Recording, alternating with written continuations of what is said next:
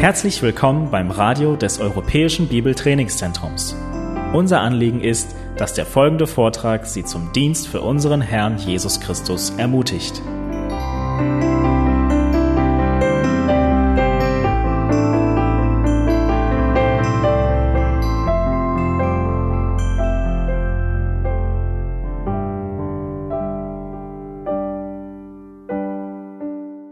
Ich hatte das Vorrecht, als Kind in einem gläubigen Elternhaus groß zu werden und mir wurde das Wort Gottes von Säuglingen auf regelrecht beigebracht.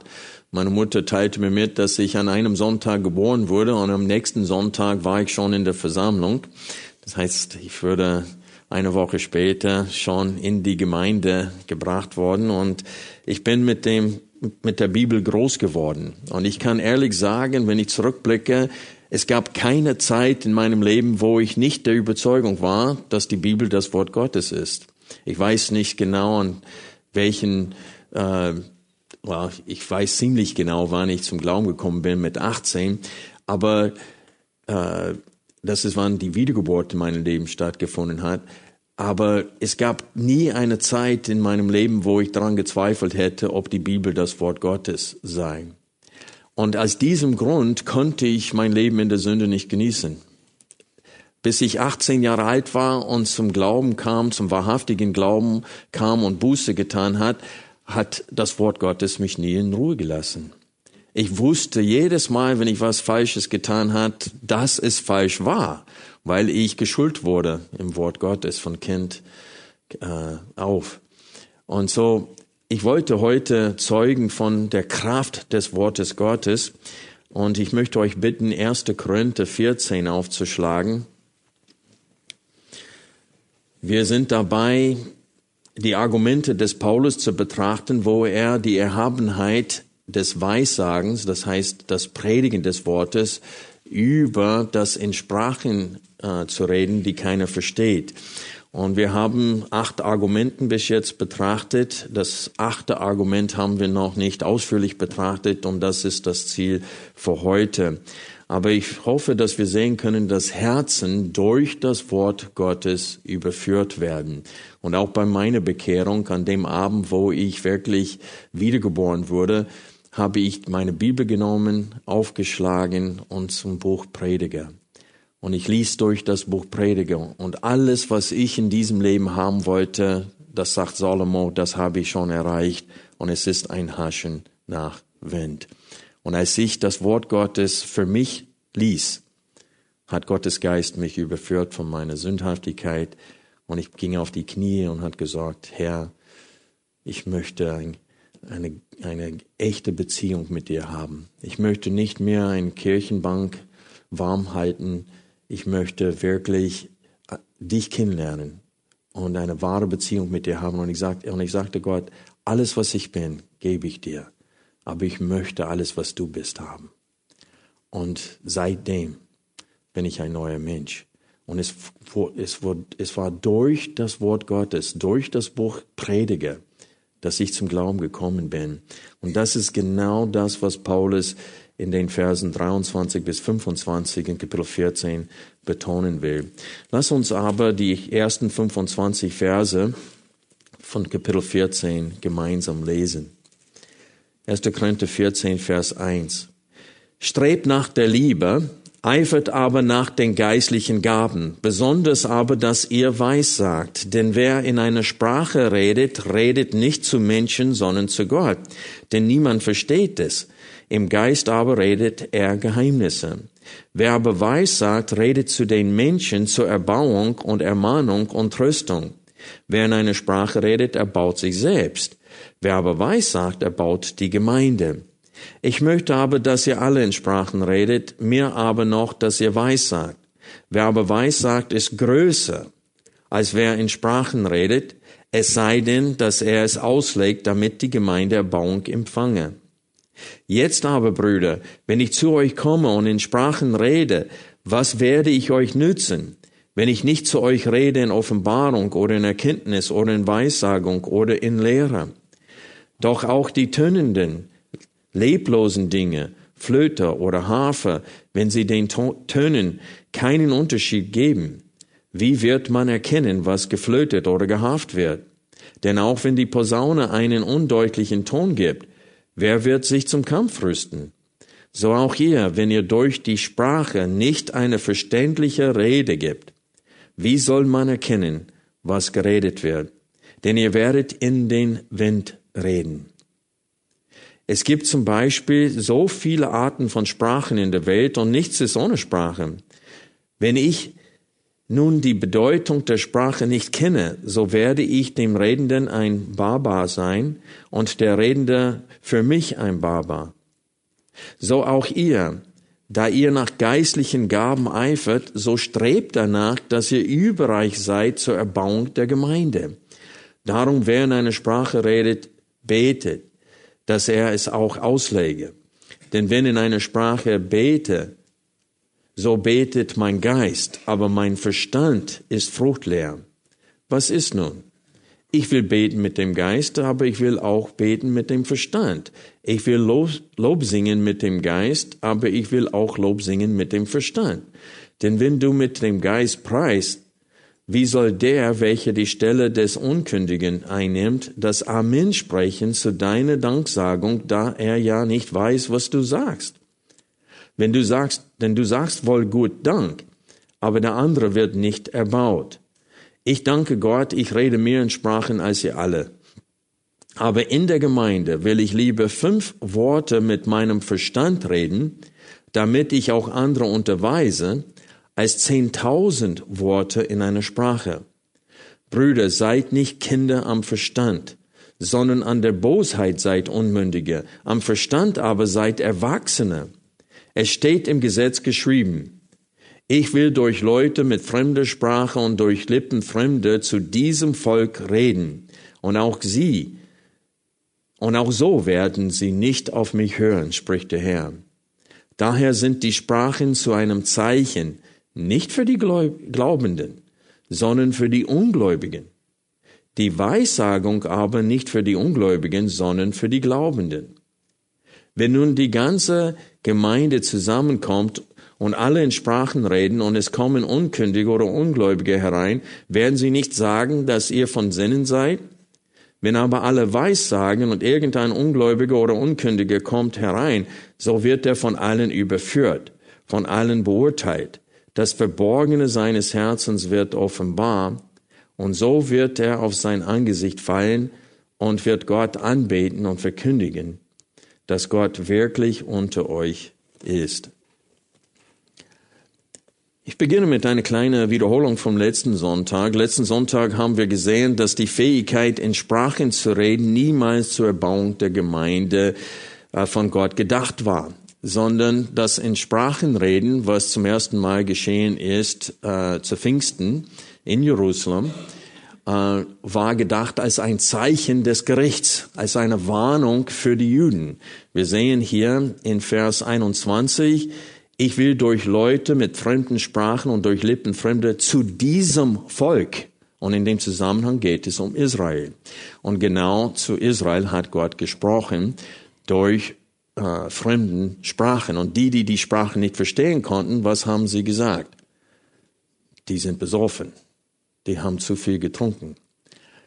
Die, die aber die Sprachen verstehen konnten, weil das ihre eigene Muttersprache waren, die haben gesagt, wie ist es möglich, dass wir verstehen in unserer eigenen Mundart, dass sie die Machttaten Gottes verkündigen. Und da sehen wir, dass die Verkündigung nicht inhaltslos war.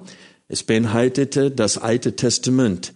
Das, was Gott in der Vergangenheit getan hat, wurde verkündigt in fremden Sprachen. Und das diente als Zeichen für Israel, dass sie bald gerichtet werden. Und das, und das Gericht traf in 70 nach Christus ein. Und auch in der Kirchengeschichte, wenn wir an 2000 Jahren Kirchengeschichte zurückblicken, sehen wir, dass die Zeichen und Wundergaben auch aufgehört haben.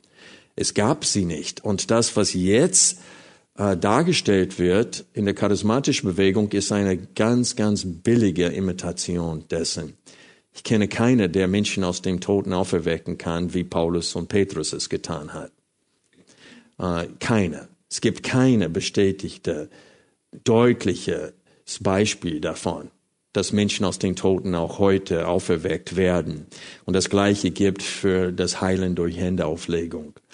Im Gegenteil, in Jakobusbrief steht es deutlich, dass wenn einer krank ist, was soll er tun? Er soll zu den Ältesten der Gemeinde gehen. Und die werden ihn mit Öl salben und für ihn beten. Und es steht, das Gebet wird ihn heilen. Nicht Händeauflegung oder ein Geistesgabe, sondern das Gebet.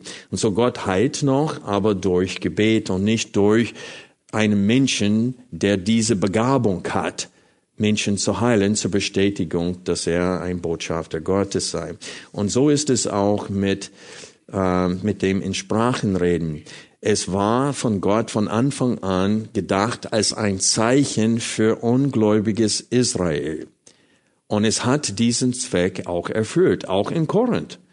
Äh, wenn wir Apostelgeschichte 18 kurz aufschlagen, sehen wir die Entstehung dieser Gemeinde in Korinth.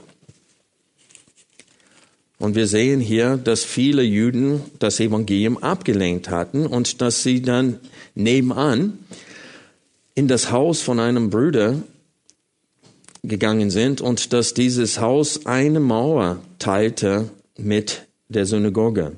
Wir lesen ab Vers 5.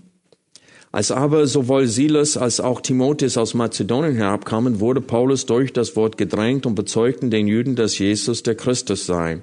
Als sie aber widerstrebten und lästerten, schüttelte er die Kleider aus und sprach zu ihnen, Euer Blut komme auf euren Kopf ich bin rein, von jetzt an werde ich zu den Nationen gehen. Und er ging von dort fort und kam in das Haus eines Gottesfürchtigen namens Titius Justus, dessen Haus an die Synagoge stieß. Crispus aus Crispus aber, der Vorsteher der Synagoge, glaubte an den Herrn mit seinem ganzen Haus. Und viele Korinther, die hörten, wurden gläubig und ließen sich taufen. Und so wir sehen hier, dass selbst zu, der Zeit dass als auf der anderen Seite des Mauerwerkes in Sprachen geredet wurde, das hat immer noch ein Zeugnis für die Juden. Und wir sehen auch, dass Gott Heiden rettet, dass das auch ein, äh, ein Zweck für das in Sprachen reden war. Es war ein Beweis dafür, dass Gott auch jetzt sich zu den Nationen wendet und dass auch sie gerettet werden. Was ich betonen möchte, ist Folgendes. Das in Sprachenreden war als Zeichen gedacht und nicht als Lehrgabe. Ein Lehrgabe dient in erster Linie zur Erbauung der Gemeinde durch verständliche Worte der Wahrheit. Und das in Sprachenreden war als von Gott aus als Zeichen gedacht dafür, dass die Heiden auch den Heiligen Geist empfangen haben und von Gott geliebt und errettet sind. Und das sehen wir bei der Errettung von Cornelius und seinem Haus in Apostelgeschichte 10.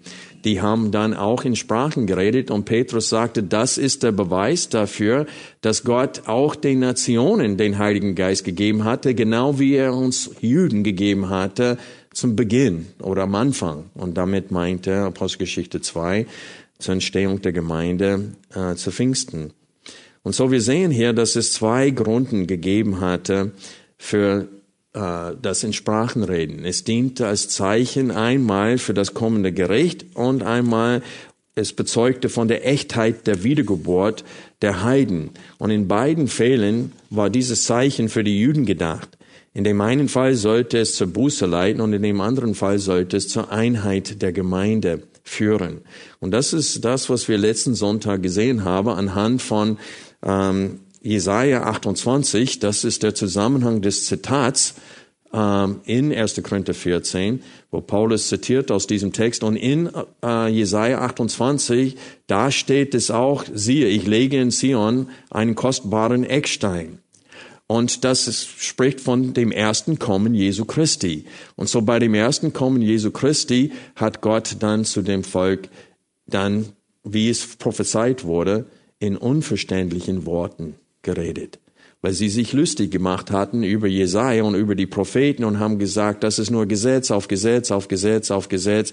Ihr, ihr redet zu uns, als ob wir kleine Kinder sind. Und Gott sagte, ihr verachtet die verständlichen Worte ich werde zu euch Juden reden mit unverständlichen Worten. Und so werdet ihr auch nicht glauben. Und so wir sehen, das ist der Zweck des Insprachenredens. Paulus sagt, es war nie Gottes Absicht, dass die Gemeinde durch das Reden in fremden Sprachen erbaut wird.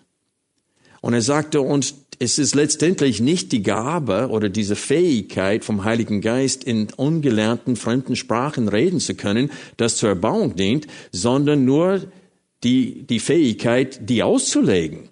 Und deswegen sagt Paulus, wenn du in einer Sprache betest, die du selber nicht verstehst, dann betet, dass Gott dir auch diese andere Geistesgabe gibt, nämlich die Gabe der Auslegung, so dass du überhaupt verstehen kannst, was du betest oder was du sagst dem Herrn. Sonst bleibt dein Verstand fruchtleer, sagt Paulus. Und das ist, was Paulus meint, wenn er sagte, ich will beten mit meinem Geist und meinem Verstand. Es heißt nicht, ich will in Sprachen beten, die ich nicht verstehe, und ich will mit meinem Verstand beten, sondern er meinte, zugleich will er beides tun. Der will vom Herzen Gott loben und anbeten und er will es auch zugleich verstehen, was er betet. Es ist, er, er befürwortet nicht zwei Arten von Anbetung, zwei Arten von Beten. Er sagte, in einem sollte das geschehen, vom Herzen, im Heiligen Geist und mit meinem Verstand. Und so jetzt kommen wir zum achten und letzten Argument äh, des Paulus in diesem Abschnitt und er argumentiert dafür, dass das, dass die Verkündigung dass die Verkündigung des Wortes, das Weissagen, dass das viel erhabener ist, als in einer Sprache zu reden, die keiner versteht. Und wir haben die, gesehen, dass die ersten sechs Argumenten des Paulus in diesen ersten 25 Versen von Kapitel 14, die ersten sechs Argumenten hatten eigentlich einen Hauptpunkt, nämlich unverständliche Worte nützen nichts. Der, dem Redner nützen sie nichts und den Zuhörern nützt es nichts. Es, man redet in den Wind. Es ist vergeblich. Es nützt keinem, es dient nicht zur Erbauung. Das waren die ersten sechs Argumenten, hatten alle diese Wahrheit äh, gemein. Äh, das siebte Argument, das wir letzten Sonntag betrachtet haben und das ich gerade zusammengefasst haben, hat das Argument, dass es war nie Gottes Absicht, dass Erbauung durch das in Sprachenreden stattfindet. Und jetzt das letzte Argument ist, nicht nur wird die Gemeinde nicht erbaut durch unverständliche Worte, Ungläubige können nicht Buße tun, es sei denn, sie das Wort verstehen. Und das ist sein letztes Argument hier. Und wir wollen diese drei Verse nochmal gemeinsam lesen ab Vers 23. Wenn nun die ganze Gemeinde zusammenkommt und alle in Sprachen reden, und er meinte gleichzeitig, wie sie es auch praktiziert hatten in Korinth, und es kommen Unkündige oder Ungläubige herein, werden sie nicht sagen, dass ihr von Sinnen seid? Na, was meint er mit Unkündigen? Er hat diesen Begriff mehrmals schon in diesem Abschnitt verwendet und das ist für Kindlichen, Menschen, die nicht reif sind in ihrem Verständnis der Schrift. So er spricht von zwei Kategorien von Menschen, die sich in der Versammlung befinden konnten. Einmal Ungläubige, es gibt immer wieder äh, Jahreszeiten, wo viele Ungläubige in die Gemeinde kommen, zum Beispiel zu Oster oder äh, zum Taufgottesdienst und so weiter. Und es befinden sich Ungläubige dann in der Versammlung, was nicht die Norm ist, aber es kommt vor. Und es befindet sich auch Menschen, die wenig vom Gottes, Gottes Wort verstehen. Die sind auch da. Und wenn die Worte nicht verständlich sind, sondern alle plappern und alle reden in fremden Sprachen und alle gleichzeitig, die werden genau das Gleiche denken wie zu Pfingsten. Ihr seid besoffen, ihr seid verrückt. Und Paulus sagte das. Das sind nicht meine Worte. Paulus sagte, werden Sie nicht denken, dass ihr von Sinnen seid? Dass ihr verrückt seid? Also ich bin in solchen Versammlungen gewesen. Ich bin da reingegangen und ich denke, was ist denn jetzt hier los? Dass alle plappern gleichzeitig da und du denkst, wo bin ich gelandet? Das ist ein Zirkus. Und das ist genau das, was Paulus sagt, passieren wird der sagte, wenn ihr so weitermacht, wie ihr macht, dann werden Ungläubige und Unkündige sich in eurer Mitte befinden und die werden nicht überführt, sondern sie werden fliehen. Die werden denken, das sind ein paar kranke Menschen da. Was ist da los? Und das passiert auch heute. Viele Menschen gehen in charismatischen Gemeinden und die denken nicht, wow, das ist toll. Die denken, wow, das ist, äh, die haben, die haben ein Problem hier. Und das ist genau das, was Paulus meint hier. in Vers 23. Wenn nun die ganze Gemeinde zusammenkommt und alle in Sprachen reden und es kommen Unkündige oder Ungläubige herein, werden sie nicht sagen, dass ihr von Sinnen seid? Und was ist die Antwort auf die Frage? Ja, die werden das sagen. Das wird ihre Reaktion sein. Und dann lesen wir weiter in Vers 24, wenn aber alle Weissagen, das heißt, wenn alle das Wort verkündigen und irgendein Ungläubiger oder Unkündiger kommt herein, so wird er von allen überführt, von allen beurteilt. Das Verborgene seines Herzens wird offenbar und so wird er auf sein Angesicht fallen und Gott und wird Gott anbeten und verkündigen, dass Gott wirklich unter euch ist. Na, meint Paulus, dass das jedes Mal passieren wird? Dass jeder eins, alle Ungläubige, die je in der Versammlung kommen? Nein. Er meinte aber, so wirkt Gott. Er meinte, dass wenn Gott jemanden äh, ein Ungläubiger, der in eurer Mitte ist, retten möchte, dann durch eine klare, verständliche Verkündigung des Wortes. Wenn wir diesen Text genauer uns anschauen hier, es steht, wenn alle in Sprachen reden, Vers 23, und dann steht es in Vers 24, wenn aber alle Weissagen. Na, was bedeutet das Wort alle hier? Paulus, wenn wir weiterlesen ab Vers 26, der stellt ein Regelwerk auf und der sagte, es dürfen nicht alle gleichzeitig reden. Es darf nur einer reden. Und wenn, und wenn ein anderer reden möchte, dann muss der Erste zuerst schweigen, damit nicht zwei gleichzeitig reden. Warum? Weil da entsteht Durcheinander. Paulus sagte, Gott ist ein Gott der Ordnung und nicht der Unordnung. Und er weiß, dass manche Propheten würden sagen, ja, aber der Geist Gottes gibt mir eine Botschaft und ich muss es loswerden. Ich kann nicht schweigen. Paulus sagte, der Geist eines Propheten ist ihm untertan. Doch du kannst die Lippe zuhalten. Das ist, das ist nicht wahr, was du sagst. Und so Paulus stellt ein Regelwerk auf und er verbietet es, dass alle gleichzeitig reden. So was meint er hier, wenn er sagt, wenn alle aber Weissagen? Well, es ist klar, in jeder Versammlung, auch damals, es haben nicht alle geredet. Sie hatten nicht alle diese Geistesgaben. Paulus hat schon in Kapitel 12 deutlich gemacht, dass wenn alle reden würden, das heißt, wenn alle ein Mund wäre oder eine Zunge wäre, wo wäre der Leib? Das heißt, Gott hat ausgeteilt, wie er wollte, die Geistesgaben. Und es gibt Dienstgaben und es gibt äh, Lehrgaben. Und nicht alle in der Gemeinde wurden begabt mit dieser Begabung zu lehren, zu unterrichten.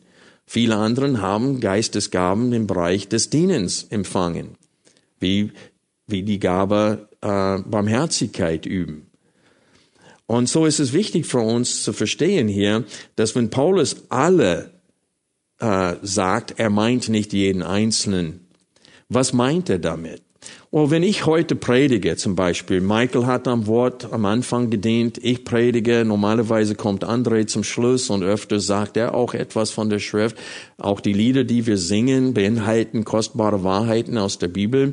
Äh, manchmal gibt Christ ein kurzes, kurzes Kommentar zu dem Lied, bevor wir singen. Und so mehrere Leute reden, aber nicht alle reden. Aber es war üblich damals, dass wenn etwas verkündigt wurde, was hat, haben alle gesagt dazu, wenn es wahr war? Amen.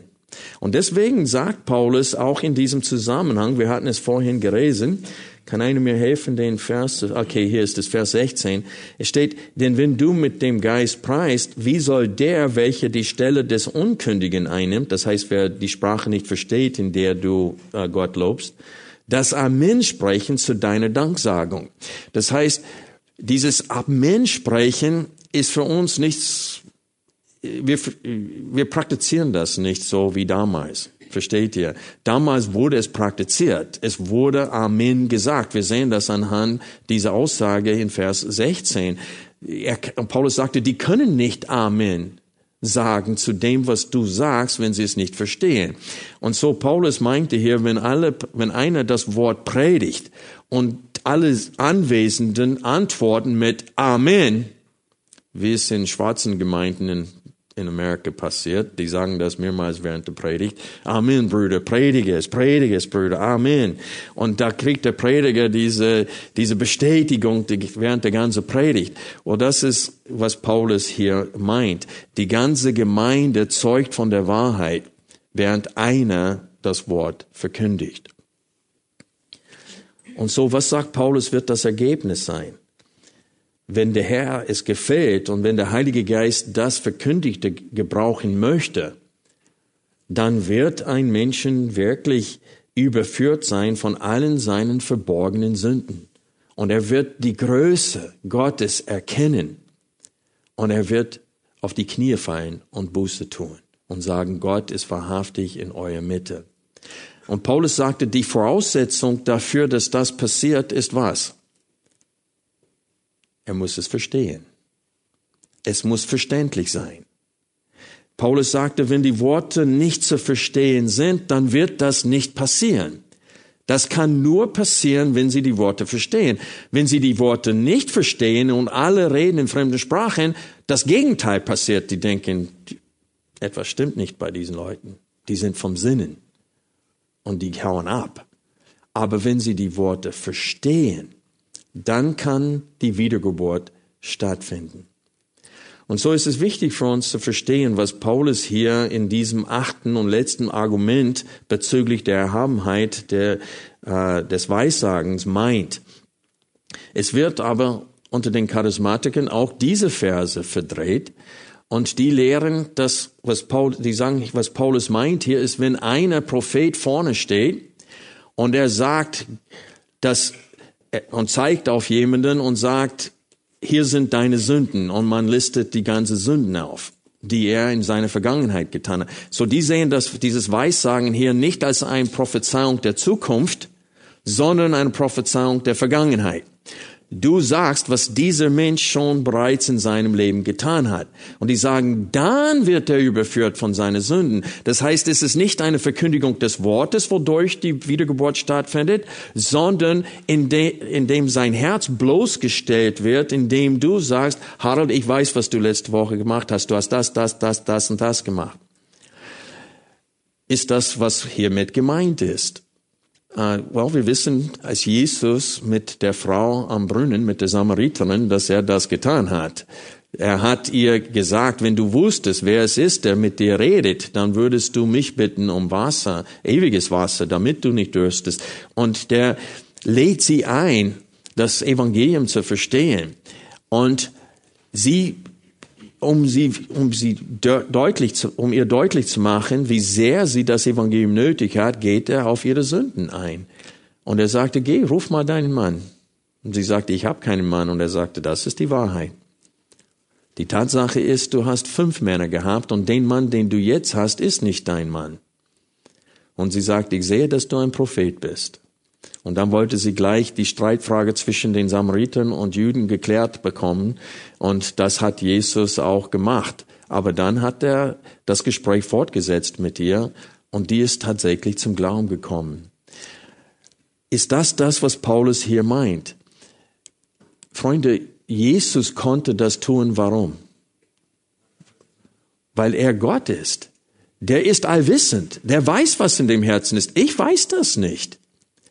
Man konnte sagen, ja, aber den Propheten gibt Gott diese Erkenntnis. Gott teilt ihnen mit, was er über das Leben von diesen Menschen weiß und die sagen das weiter an der Stelle Jesu Christi. Aber ich glaube nicht, dass das, was hier gemeint ist, äh, was hier gemeint ist, ist, dass der Mensch muss erkennen, mit wem er es zu tun hat. Es gibt viele Menschen, die, es ist ihnen kein Problem, dass du weißt, dass sie Pornografie gucken oder sonst was tun. Der, der, der Bürgermeister von Berlin damals hat gesagt, ich bin schwul und es ist auch gut so. Also manchen Menschen, es stört sie überhaupt nicht, dass du weißt, was sie privat an Sünden verüben. Und so, dass, dass wenn wir einen auflisten, was er alles getan hat, wie soll er dadurch überführt sein? Es ist, wenn Gott das ihm zeigt, durch das Wirken des Heiligen Geistes und durch eine klare Verkündigung des Gesetzes, dann wird er überführt sein von seinen Sünden. Ich möchte erstens sagen, bevor ich äh, anhand von einigen Bibelstellen zeigen, wie Gott Menschen überführt. Ich möchte erstens sagen, dass das, was in der charismatischen Bewegung heutzutage findet, ist nicht das, was zwischen Jesus und der Samariterin stattgefunden hat. Da redet Jesus zu einer Person und sagt ihr alles, was sie falsch gemacht hat. In der charismatischen Bewegung, das läuft so ab. Ein Pastor steht da, da sind viele Menschen im Saal und er sagte, der Heilige Geist hat mir gerade gesagt, dass eine von euch Pornografie guckt. Eine von euch, da, da, da, da, da, eine von euch. Aber die sagen nicht wer. Das ist, das ist eine billige Imitation dessen, was Jesus getan hat. Das ist erstens nicht mal das, was, was sie behaupten, äh, dass sie tun können. Wenn einer jemand nach vorne ruft, und redet mit ihm und redet spezifisch zu einer Person und ihm alles sagt, was er je gesündigt hatte. Das wäre dasselbe, was Jesus mit der Samariterin gemacht hat. Aber dieses eine von euch hat dies oder jenes. Well, ja, die Wahrscheinlichkeit, dass eine in einer Menge von 100, 200 Leuten Pornografie scha sich schaut, ist ziemlich groß. Versteht ihr, was ich meine? Das ist Hokuspokus. Das hat gar nichts zu tun mit dem, was Jesus getan hat mit der Samariterin. So, als allererstes möchte ich sagen, das, was in der charismatischen Bewegung stattfindet, einfach eine billige Imitation ist. Es ist nicht das Wahre. Und zweitens, Gott will durch eine schlichte und klare Verkündigung seines Wortes Menschen retten. Und wir sehen diese Betonung in der Schrift, dass wir äh, Jesus und seine Fähigkeiten, Gott und seine Fähigkeiten verkündigen sollen und nicht mich selbst im Rampenlicht stellen sollen und sagen, guck mal, was ich kann. Es geht darum, was Gott kann. Wir werden nirgends in der Bibel aufgefordert, anderen Menschen zu beweisen, was Gott kann. Kennt ihr eine Stelle, wo es steht, wir müssen unter Beweis stellen, was Gott kann? Nein, es steht, wir müssen verkündigen, was Gott kann nicht beweisen. Es ist die Rolle des Heiligen Geistes, anderen zu überführen. Wir lesen in Johannes Kapitel 16 und ich werde jetzt einige Bibelstellen lesen, wo Jesus redet. In Johannes 16, 7 bis 8 sagt Jesus, was der Heilige Geist tun wird, welche Rolle er spielt bei der Wiedergeburt von Menschen. Und wir lesen hier ab Vers 7, Johannes 16, Vers 7, doch ich sage euch die Wahrheit, es ist euch nützlich, dass ich weggehe. Denn wenn ich nicht weggehe, wird der Beistand nicht zu euch kommen. Wenn ich aber hingehe, werde ich ihn zu euch senden. Und wenn er gekommen ist, wird er die Welt überführen von Sünde und von Gerechtigkeit und von Gericht. Und so der Heilige Geist ist es, der unter Beweis stellen muss, was Gott kann und wer Gott ist. Wir verkündigen, was Gott uns in seinem Wort geoffenbart hat. Aber der Heilige Geist muss Menschen deutlich machen, dass das wahr ist. Und Jesus hat selbst von der Machtlosigkeit der Zeichen und Wundern gesprochen. Ich möchte euch bitten, Lukas 16 aufzuschlagen. Ihr kennt sicherlich das Gleichnis oder die, vielleicht sogar die wahre Geschichte, weil einer in dieser Geschichte wird per Namen genannt, ein Mann namens Lazarus, ein armer Mann. Und es sagte, es gab ein reicher Mann und ein armer Mann namens Lazarus. Und wir lesen in Vers 20, Lukas 16, 20, ein armer aber mit Namen Lazarus lag an dessen Tor, das heißt von dem reichen Mann, voller Geschwüre, und er begehrte sich mit den Abfällen vom Tisch des Reichen zu sättigen, aber auch die Hunde kamen und leckten seine Geschwüre. Das heißt, dieser reiche Mann hat ihn jeden Tag gesehen und hat nichts unternommen, ihm zu helfen. So selbstsüchtig war der Reiche. Vers 22, es geschah aber, dass der Arme starb und von den Engeln in Abrahams Schoß getragen wurde. Er starb aber auch der Reiche und wurde begraben. Und als er im Hades seine Augen aufschlug und in Quallen war, sieht er Abraham von weitem und Lazarus in seinem Schoß. Und ich will hier kurz anfangen, äh, äh, anhalten. Jesus macht deutlich, dass das Leiden der ungläubigen Menschen, die jetzt schon gestorben sind, dass dieses Leiden jetzt schon angefangen hat. Die sind noch nicht in dem Feuersee und jetzt ist der Qual schon, die Qual schon da. Und es ist ein bewusstes Leidens. Die ruhen nicht in Frieden. Dieses Ruht in Frieden ist, ist Schwachsinn. Die ruhen nicht in Frieden. Die Augen schlug er auf in Quallen. Und nicht nur das, er sieht, wie es, wie gut es den Gläubigen geht. So die können sehen, wie gut es den Gläubigen geht, während sie auch gequält werden. Und dann Vers 24, und er rief und sprach, Vater Abraham, erbarme dich meine und sende Lazarus, dass er die Spitze seines Fingers ins Wasser taucht und meine Zunge kühlt. Denn ich leide Pein in dieser Flamme. Abraham aber sprach, Kind, denk dran, dass du dein Gutes völlig empfangen hast in deinem Leben und Lazarus ebenso das Böse. Jetzt aber wird der hier getröstet, du aber leidest Pein. Und zu diesem allen ist zwischen uns und euch eine große Kluft festgelegt, damit die, welche von hier zu euch hinübergehen wollen, es nicht können, noch die, welche von dort zu uns herüberkommen wollen. Er sprach aber, ich bitte dich nun, Vater, dass du ihn in das Haus meines Vaters sendest, denn ich habe fünf Brüder, dass er ihnen eindringlich Zeugnis ablegt, damit sie nicht auch an diesen Ort der Qual kommen. Versteht ihr, wofür er bittet? Er bittet, dass Gott den Lazarus zurückschickt aus den Toten, um seine Brüder zu warnen. Vers 29, Abraham aber spricht, sie haben Mose und die Propheten, mögen sie die hören. So was ist die Aussage hier? Sie haben das Alte Testament. Die sollen auf der Stimme der Schrift hören. Und was ist die Reaktion von dem reichen Mann? Er aber sprach, nein, Vater Abraham, sondern wenn jemand von den Toten zu ihnen geht, so werden sie Buße tun. Na, ist das nicht das Denken von vielen? Wenn ich zeige, dass ich ein Prophet bin, indem ich ein Zeichen tue, dann werden Menschen äh, sich bekehren. Wenn ich eine in eurer Mitte aus den Toten auferwecke, dann werden Leute auf meine Stimme hören. Das ist das Denken innerhalb der charismatischen Bewegung. Aber was lesen wir hier in Vers 31?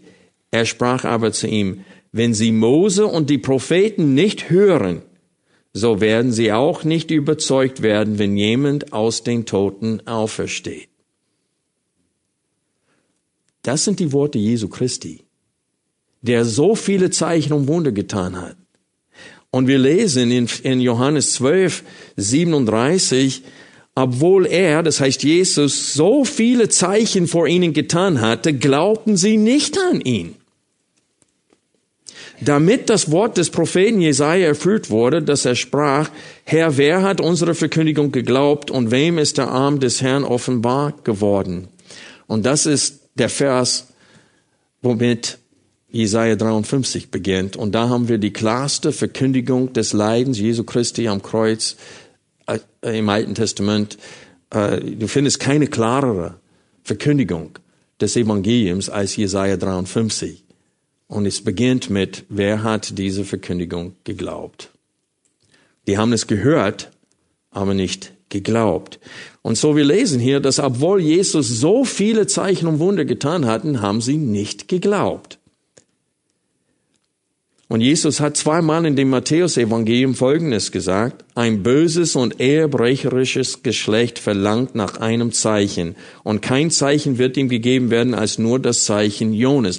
Und so Jesus sagt selber, wer ein Zeichen begehrt, ist böse. Und das ist das Problem mit der charismatischen Bewegung. Die sagen, ich kann nicht glauben, es sei denn, ich im regelmäßigen Abständen Zeichen und Wunder sehen. Ich muss sie haben. Aber Jesus sagte, ihr seid ein böses und ehebrecherisches Geschlecht, wenn ihr das begehrt. Das ist nicht Glaube. Und so wir sehen hier, dass Paulus meint nicht in 1. Korinther 14, dass erst wenn sie ein Zeichen, ein Wunder erleben, nämlich dass ein Mensch ihnen sagen kann, was sie alles getan haben, dann werden sie Buße tun. Weil wir sehen die Machtlosigkeit von Zeichen und Wundern. Was, wovon der Schrift aber zeugt, ist von der Macht des Wortes Gottes und von der Macht des Heiligen Geistes Menschen zu überführen. So wenn Paulus spricht von einer positiven Reaktion zu einer Weissagung, er meint eine klare, schlichte Verkündigung des Wortes. Und wir werden das jetzt anhand von anderen Bibelstellen sehen. Und wir beginnen mit Hebräer Kapitel 4. Und hier sehen wir, welche Macht das Wort Gottes hat. Welche Kraft? Hebräer 4, Vers 12. Denn das Wort Gottes ist lebendig und wirksam und schärfer als jedes zweischneidige Schwert und durchdringend bis zur Scheidung von Seele und Geist, sowohl der Gelenk als auch des Markes und ein Richter der Gedanken und Gesinnungen des Herzens. Und kein Geschöpf ist vor ihm unsichtbar, sondern alles bloß und aufgedeckt vor den Augen dessen, mit dem wir es zu tun haben. Und so, und was interessant ist, der Schreiber des Hebräerbriefes zitiert ständig vom Alten Testament. Und in Kapitel 11, was macht er? Der fängt in 1. Mose Kapitel 1 an und sagt, wir wissen, dass Gott alles geschaffen hat durch seine Allmachtswort. Und dann geht er systematisch durch das Alte Testament, bis er an einen Punkt kommt und sagt, mir würde die Zeit fehlen, wenn ich das fortsetzen würde. Und so, und er sagte, und ihr habt das Wort der Mahnung vergessen, die zu euch, das zu euch als Söhnen spricht. Und dann zitiert er aus dem Buch der Sprüche. Sprüche Kapitel 3 und sagt, wenn Gott liebt, den züchtigt er, er schlägt jeden Sohn, den er annimmt. Und so er verwendet die Schrift ständig, das ganze, das aus den Psalmen, aus den Propheten, aus Sprüche zitiert er. Und er macht damit deutlich, welche Rolle das Wort Gottes in unserem Leben haben sollte. Und er sagte, ihr seid träge geworden in was? Im Hören. Im Hören was? Die Schrift. Und so er wirft diese zerstreuten Jüdenchristen vor, dass sie träge geworden sind im Hören des Wortes und er zeugt von der Kraft des Wortes Gottes, indem er sagt, kein Geschöpf ist vor Gott unsichtbar, sondern alles bloß und aufgedeckt vor den Augen dessen, mit dem wir es zu tun haben. Und ich muss nicht einem ungläubigen Menschen, der sich in unserer Mitte befindet, auch heute, ich muss ihm nicht alles aufzählen, was er falsch gemacht hat. Ich muss ihm nur sagen, Gott weiß es. Gott weiß, was du falsch getan hast. Und Gott zählt das alles in seinem Kopf auf. Versteht ihr? Das ist Überführung. Nicht, was die Charismatiker behaupten. Ich brauche nur verkündigen, Gott sieht dein Herz, er kennt alle deine Gedanken.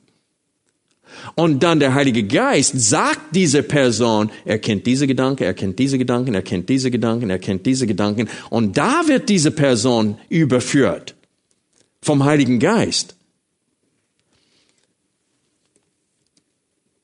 Das ist das, was Paulus meint hier, wenn wir das Wort Gottes verkündigen. Und ich habe extra heute angehalten bei dem Vorlesen von Lukas 16, weil mein Punkt war nicht, dass die Hölle eine Qual ist. Aber ich hoffe, dass Gott das nützt heute. Dass wenn ein Ungläubiger unter uns sitzt heute und das hört, dass Gott das nützt, um diese Person zu überführen, dass er soll nicht auf die lange Bank schieben, äh, seine Entscheidung, Gott zu gehorchen und Buße zu tun. Aber mein Punkt war aus dem Text, die werden auch nicht glauben, wenn einer aus den Toten zu ihnen verkündigt. Aber ich weiß, dass selbst beim Lesen des Wortes, wenn ich, wenn ich als Prediger es vorhabe, einen Punkt, eine Wahrheit im Text zu betonen, Gott kann eine andere Wahrheit in dem Text nützen, in dem Leben eines Zuhörers und die völlig überführen, obwohl ich diesen Punkt gar nicht gestresst, also betont habe. Und das passiert öfters.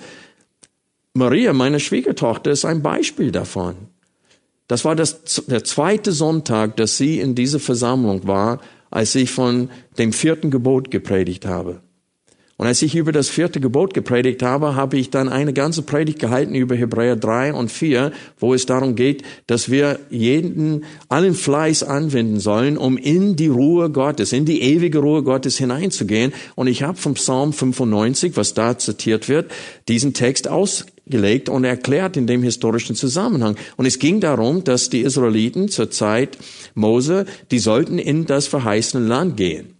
Nach etwa zwei Jahren waren sie schon unterwegs und die sollten dann in das verheißene Land hineingehen, bei Kadesh Barnea, und die haben es versagt.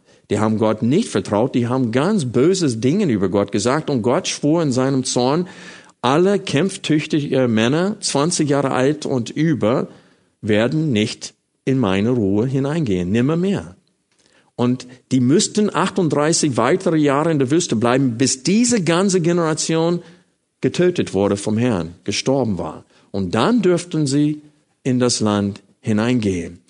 Und in der Predigt hat das Wort 20 Jahre Maria wirklich überführt, weil sie 19 war. Und sie wusste, bald bin ich 20. Und der Herr hat das Wort benutzt, um sie zu überführen. Und das ist, was Paulus hier in 1. Korinther 14 meint. Wenn wir lesen hier, Vers 24, wenn aber alle Weissagen und irgendein Ungläubiger oder Unkündiger kommt herein, so wird er von allen überführt, von allen beurteilt. Das Verborgene seines Herzens wird offenbar, so wird er auf sein Angesicht fallen und wird Gott anbeten und verkündigen, dass Gott wirklich unter euch ist. Ich möchte das illustrieren anhand von äh, 2. Könige 22. Ich möchte euch bitten, diesen Text aufzuschlagen. Wir sehen hier, welche Wirkung Gottes Wort hat und welche Wirkung es auf eine ganze Gesellschaft hat, wenn das Wort Gottes verloren geht. 1. Könige 22. Hier haben wir die Geschichte ähm, des Königs Josias. Zwei, Entschuldigung, zweite Könige. Zweite Könige 22. Josia war acht Jahre alt, als er König wurde, und als er 18 Jahre alt war, kam er auf die Idee, dass die, der Tempel renoviert werden sollte. Und wir lesen ab Vers 4, geh hinauf zum hohen Priester Hekia, dass er das Geld ausschütte, das in das Haus des Herrn gebracht worden ist, dass die Priester, die an der Schwelle wachen, vom Volk eingesammelt haben, damit man es in die Hand der Werkführer gebe, die am Haus des Herrn eingesetzt sind. Sie sollen es den Werkmeistern geben, die im Haus des Herrn sind, um die Risse des Hauses auszubessern, den Handwerkern und den Bauleuten und den Maurern, und zum Ankauf von Holz und behauenen Steinen das Haus auszubessern. Doch soll das Geld, das in ihre Hand gegeben wird, nicht mit ihnen abgerechnet werden, denn sie handeln gewissenhaft. So hier ging der Auftrag aus, den Tempel zu renovieren. Und wir lesen weiter ab Vers 8. Und der hohe Priester Hekia sagte zu Schafan, dem Schreiber, ich habe im Haus des Herrn das Buch des Gesetzes, was? Gefunden. Und Hekia gab das Buch dem Schafan und der las es. Und der Schreiber Schafan kam zum König und brachte dem König Nachricht und sagte, deine Knechte haben das Geld, das ich im Haus vorfand, ausgeschüttet und es in die Hand der Werkführer gegeben, die am Haus des Herrn eingesetzt sind. Und der Schreiber Schafan berichtete dem König weiter, der Priester Hekia hat mir ein Buch gegeben und Schafan las es dem König vor. Und jetzt achte auf die Reaktion. Und es geschah, als der König die Worte des Buches des Gesetzes hörte, da zerriss er seine Kleider. Und der König befahl dem Priester Hekia, Achim, dem Sohn Schaffans und Achbor, dem Sohn Michaels und Schaffan, dem Schreiber und Asaja, dem Knecht des Königs und sagte, geh hin, befrag den Herrn für mich und für das Volk und für ganz Juda wegen der Worte dieses aufgefundenen Buches, denn groß ist der Zorn Jahwes. Und so wir sehen hier, welche Wirkung das Wort Gottes hat, wenn es verloren geht. Keine kennt es. Es ist keine Furcht vor Gott. Jeder macht, was in seinen eigenen Augen richtig ist. Aber wenn das Wort gefunden wird und vorgelesen wird, dann werden Herzen überführt. Und das ist die Funktion des Wortes Gottes. Deswegen schrieb Paulus an Timotheus und sagt, du aber bleib in dem, was du gelernt hast und wovon du überzeugt bist, da du weißt, von wem du es gelernt hast und weil du von Kind auf die heiligen Schriften kennst, die was haben, Kraft haben, dich weise zu machen zur Rettung durch den Glauben, der in Christus Jesus ist. Er sagt Timotheus, das Alte Testament die Schriften, die du von deiner Kindheit an gekannt hast, die haben Kraft zur Rettung. Kraft zur Rettung. Und wir haben das in dem Leben von Josia gesehen. Was interessant ist, Gott hat prophezeit in Erste Könige, dass dieser König namens Josia, der war noch nicht am Leben, der war noch nicht geboren und Gott nennt ihn per Namen und sagt, dass er gegen den Altar in Bethel auftreten würde und dass er äh, handeln würde. Und jetzt sorgt Gott dafür, dass er das Wort bekommt. Das ist die Voraussetzung. Dass diese Prophezeiung über ihn kann erst dann erfüllt werden, wenn er das Wort Gottes in den Händen bekommt. Und bei Martin Luther war das genauso. Der wäre weiterhin ein super Katholik geblieben. Der hätte weiterhin völlige Schuldgefühle sein ganzes Leben gehabt. Aber die haben einen großen Fehler gemacht, die katholische Kirche. Die haben ihn das griechische Neue Testament in die Hand gegeben. Und das war ihr Fehler. Das war die Ursache der Reformation. Er hat Zugang zum Wort Gottes endlich bekommen und er hat es gelesen und hat gemerkt, das, was die katholische Kirche lehrt und das, was hier in dem Neuen Testament geschrieben steht, das stimmt nicht überein. Und die ganze Reformation ist zurückzuführen aus, zu die, auf diesen Zugang zum Wort Gottes. Und das ist das Problem. Ich hatte ein Gespräch neulich mit einem Mann, der Charismatiker ist, und ich wollte ihm klar machen, was ich meine mit dem Begriff Charismatiker. Und ich habe ihn gefragt, verstehst du, was ich meine, wenn ich von einem, wenn ich sage Charismatiker? Und er sagte, du kannst es mir gerne erklären. Und ich habe ihm gesagt, wir meinen mit dem Begriff Charismatiker nicht nur Menschen, die glauben, dass die Charisma, diese Geistesgaben, Gnadengaben bezüglich der Zeichen und Wundern, dass es sie nicht, dass es sie immer noch gibt, das glauben Charismatikern. Aber für uns ist das nicht das Schlimmste bei Charismatikern. Das Schlimmste bei Charismatikern ist, dass das Wort Gottes keinen Stellenwert in ihrem Leben hat. Weil sie wollen direkt immer von Gott hören. Wenn Sie vor einer wichtigen Entscheidung stehen, Sie wollen, dass Gott das Ihnen mitteilt, dass ein Vogel landet und ihnen sagt, was sie zu tun haben. Die wollen, dass sie mit dem Schrift so umgehen, dass ein Vers dann ihnen aus dem Zusammenhang gerissen sagt, was sie tun sollen. Die, das Wort Gottes hat keinen Stellenwert in ihrem Leben und deswegen möchte ich nicht, dass meine Tochter mit so einem Mann heiratet. Das ist für mich ein Gräuel. Warum? Weil er wird sie nie richtig führen können. Weil das Wort Gottes keinen Stellenwert in seinem Leben hat. Von den 66 Büchern der Bibel, man kann 70 argumentieren, weil die Psalmen in fünf aufgeteilt werden, aber wenn man diese Bücher, die wir haben in der Bibel, wenn man sie nicht kennt, dann kann man nicht stabil sein in seinem Glauben. Wir treffen Entscheidungen anhand der Weisheit des Wortes Gottes, die wir aus dem Wort kennengelernt haben. Und nicht aufgrund von einer neuen Offenbarung, die Gott uns gegeben hat.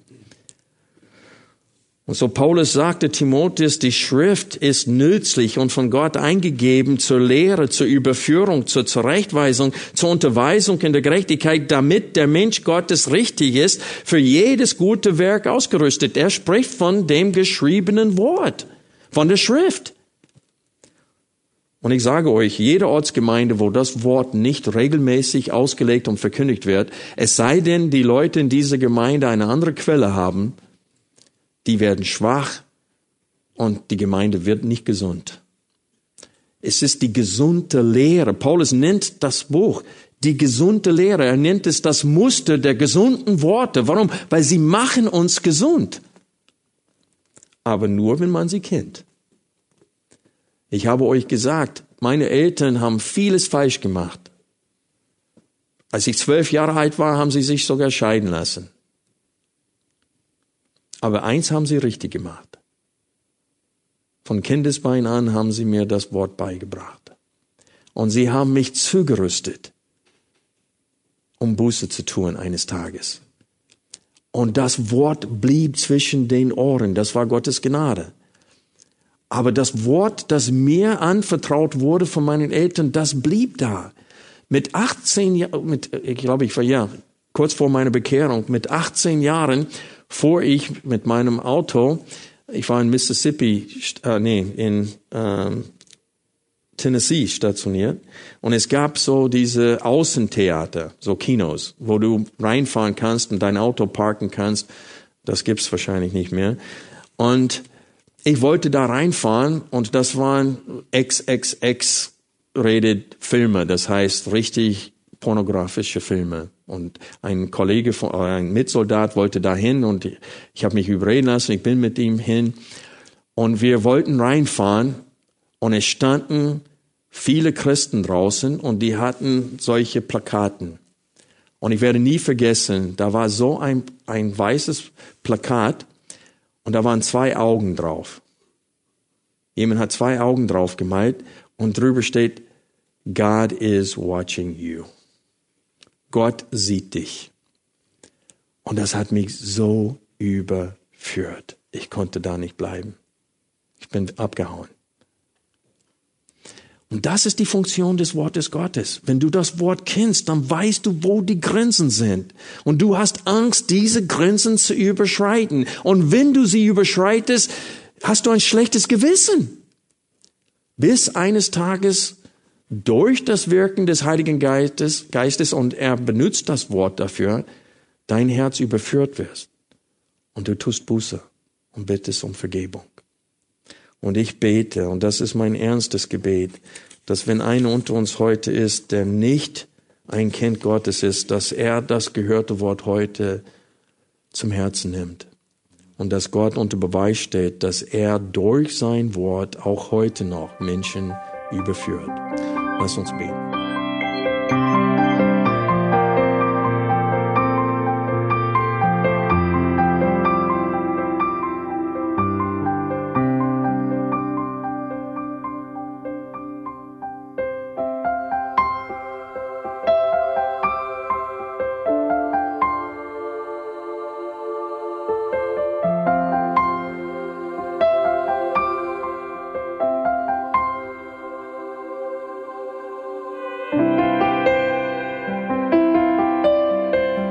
Radio Neue Hoffnung ist frei und ohne Werbung nur aufgrund Ihrer Spenden möglich. Wenn Sie weitere Informationen dazu finden möchten, wie Sie Radio Neue Hoffnung unterstützen können, besuchen Sie die Webseite www.rnh.de.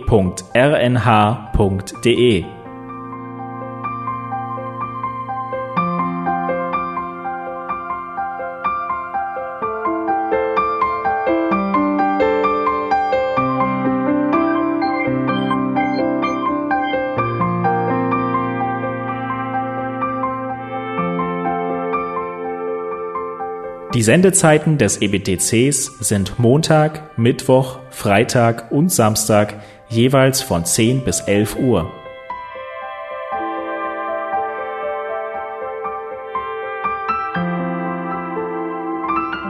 Sie finden uns im Internet unter www.ebtc.org. Eine E-Mail können Sie uns senden an radio.ebtc.org. Telefonisch erreichen Sie uns unter 0049 3060 988 610. Unsere Postanschrift lautet an der Schillingbrücke 4 in 10243 Berlin, Deutschland.